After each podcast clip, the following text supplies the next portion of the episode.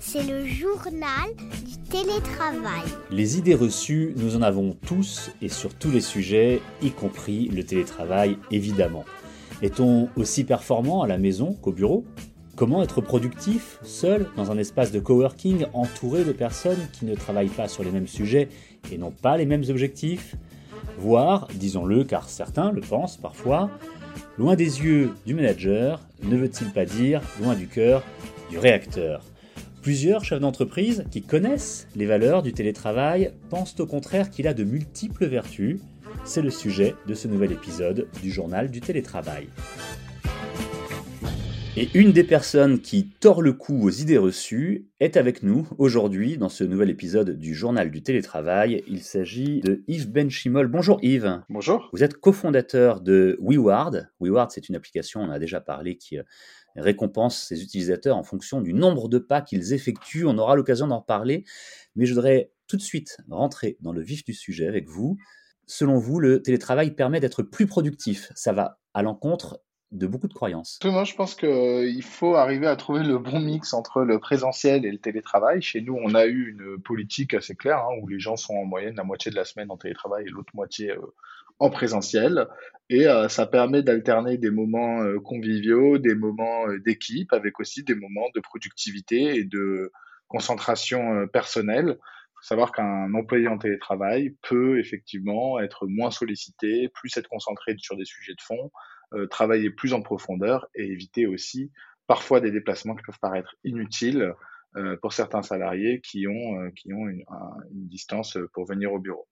J'ajoute également un point, c'est qu'on a des, des, des, salariés qui sont en full télétravail, c'est-à-dire que généralement ils sont pas dans la ville où sont les bureaux. Donc nous aujourd'hui, on a trois salariés qui n'habitent pas à Paris avec des bureaux en plein centre de Paris, et donc eux, ils ont euh, un statut particulier dans l'entreprise où ils sont euh, complètement en télétravail et euh, c'est pas pour autant qu'ils sont moins productifs. Il faut quand même être prudent sur l'humeur de ces salariés, leur bien-être, parce qu'ils peuvent parfois tomber dans des, dans des, phases d'isolement où, où c'est difficile en fait d'avoir des moments conviviaux. Donc dans ces moments-là, on, on les incite à venir, euh, venir euh, sur Paris et on leur paye le déplacement, euh, l'hôtel pour qu'ils puissent aussi avoir des moments sociaux, mais que ces, salariés-là sont très productifs du moment que la confiance est installée. Comment est-ce que vous expliquez que certains managers soient un peu frileux et, s'inquiètent parfois? On avait entendu parler, alors évidemment, c'était sans doute pas la majeure partie des managers et des entreprises, mais on sait quand même que ça existait, pendant les confinements notamment, de celles et ceux qui envoyaient un petit message à 9h pile pour être sûr que vous êtes bien derrière votre PC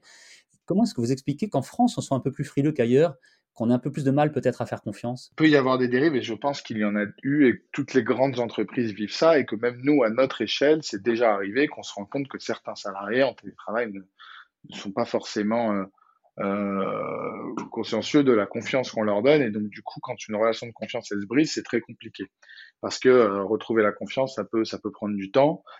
C'est sûr que généralement, un manager qui fait ça, c'est qu'il a eu une expérience négative, à mon avis, euh, qui fait qu'il pense que faire donc, ce que moi j'appelle du micro-management, vérifier que la personne est à 9 heures derrière son, son bureau, vérifier euh, euh, juste avant midi qu'elle est encore à son bureau et puis au retour de la pause déj. je pense qu'effectivement c'est contre-productif à tous les niveaux parce que ça va créer une tension entre le manager et le manager.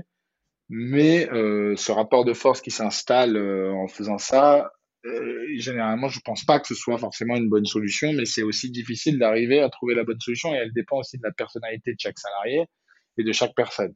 Un exemple qu'on a, c'est que nous, généralement, avec par exemple des personnes en CDD, des alternants ou des stagiaires, c'est beaucoup plus dur euh, d'assumer un télétravail tout simplement parce que c'est des gens qui ont une durée de vie limitée dans l'entreprise. Donc quand on a une durée de vie limitée dans l'entreprise et qu'on a une date de fin et d'échéance, en fait, le salarié, il n'a pas forcément de, on va dire, de choses à prouver ou quoi que ce soit. Et donc, rapidement, il peut se dire, bon, bah, je suis en télétravail, entre guillemets, personne euh, vérifie mon travail, mon attirance envers l'entreprise, il diminue parce que je vais bientôt partir. Et donc, c'est possible qu'on tombe dans ces, dérives euh, où euh, la personne se retrouve à, peut-être moins travailler. Donc, nous, on fait vraiment attention au télétravail avec des gens qui vont partir de l'entreprise.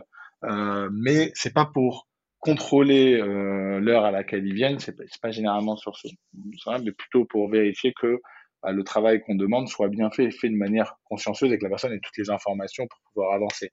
Mais il faut vraiment arriver à trouver une relation de confiance avec euh, bah, ses salariés pour que le télétravail soit efficace et que la personne elle ait on va dire un management où euh, elle sait exactement où elle doit aller, qu'elle ait des vrais objectifs, des KPI, une stimulation qui peut être en présentiel comme en télétravail. Si je résume ce que vous venez de dire, s'adapter, adapter son management finalement à la typologie des euh, collaborateurs, là, c'est quelque chose qui peut être effectivement euh, utile et efficace. On a dit au, début de cet euh, entretien, euh, Yves Benchimol, que le télétravail pouvait booster la productivité. En entreprise, vous avez donné quelques exemples. Est-ce qu'on pourrait revenir dessus avec un petit peu plus de détails cette fois-ci? Vous disiez, par exemple, qu'on diminue le temps de transport. Et on augmente aussi, alors ça c'est intéressant à noter, le temps de concentration. Parce que souvent on se dit oui, mais non, mais on est à la maison, on peut être perturbé par, je sais pas moi, les enfants, la télé, les courses à faire. Non, selon vous, on augmente le temps de concentration? Dans le télétravail, il faut euh, absolument que la personne elle ait euh, un espace de travail. Donc c'est sûr qu'une personne qui est en télétravail mais qui en même temps s'occupe, euh, d'un bébé, ça ça va pas marcher. ça, j'y crois pas du tout parce que au contraire, c'est vouloir faire plusieurs activités au même moment et donc nous, on on est, on est plutôt contre ça. Une personne euh, qui a un bébé qui n'est pas, par exemple, en crèche et qui s'en occupe en étant en télétravail, ça peut être très compliqué. Maintenant, euh, une personne qui est en télétravail, qui a un espace de travail isolé dans, son, dans, dans, dans sa maison et donc qui, en quelque sorte, va pouvoir s'isoler pendant quelques heures, euh, il va pouvoir travailler sur des tâches de fond sans forcément être sollicité par des collaborateurs euh, qui peuvent le faire beaucoup plus facilement physiquement. Alors, être sollicité par des collaborateurs, ça a des avantages et des inconvénients. Hein. Euh, nous, c'est pour ça qu'aussi on privilégie un mix télétravail présentiel, parce que les avantages de pouvoir être sollicité, c'est aussi que euh, il y a une cohésion d'équipe, que c'est des équipes qui avancent ensemble, c'est des équipes qui sont au courant des sujets les uns les autres. Mais parfois, on a besoin de travailler sur des sujets de fond et donc d'être dans une concentration qui parfois nécessite un isolement. Et donc cet isolement en présentiel, notamment dans, dans, la nouvelle manière de travailler avec des open space, etc., c'est parfois plus compliqué et ça peut poser des risques.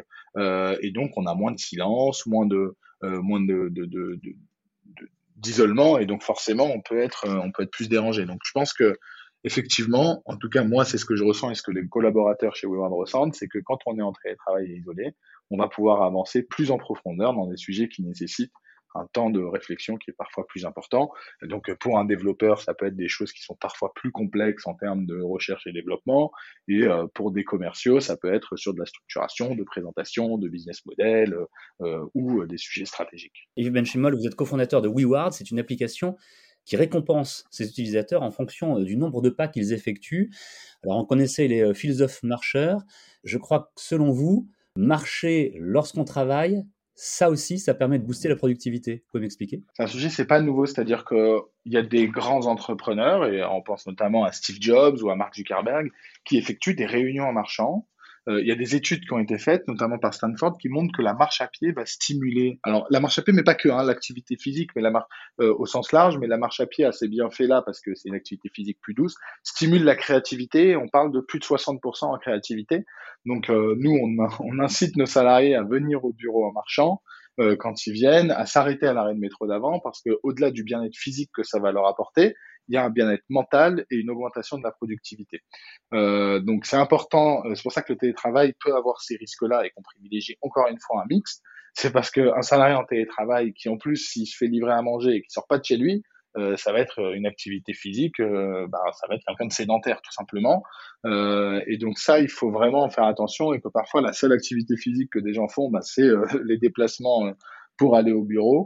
il faut pas les supprimer complètement, ou alors il faut quand même, même en télétravail, inciter euh, euh, ses collaborateurs entre midi et deux à prendre une réelle pause, à sortir, à marcher, parce que ça va avoir des bénéfices pour l'entreprise et pour lui personnellement. On a parlé, il y en a d'autres, mais de différentes conditions qui peuvent booster la productivité euh, au travail ensemble aujourd'hui, et, et notamment pourquoi le télétravail permet d'être plus productif. On a parlé aussi de la marche au travail, au travail ou autour, avant, pendant, après.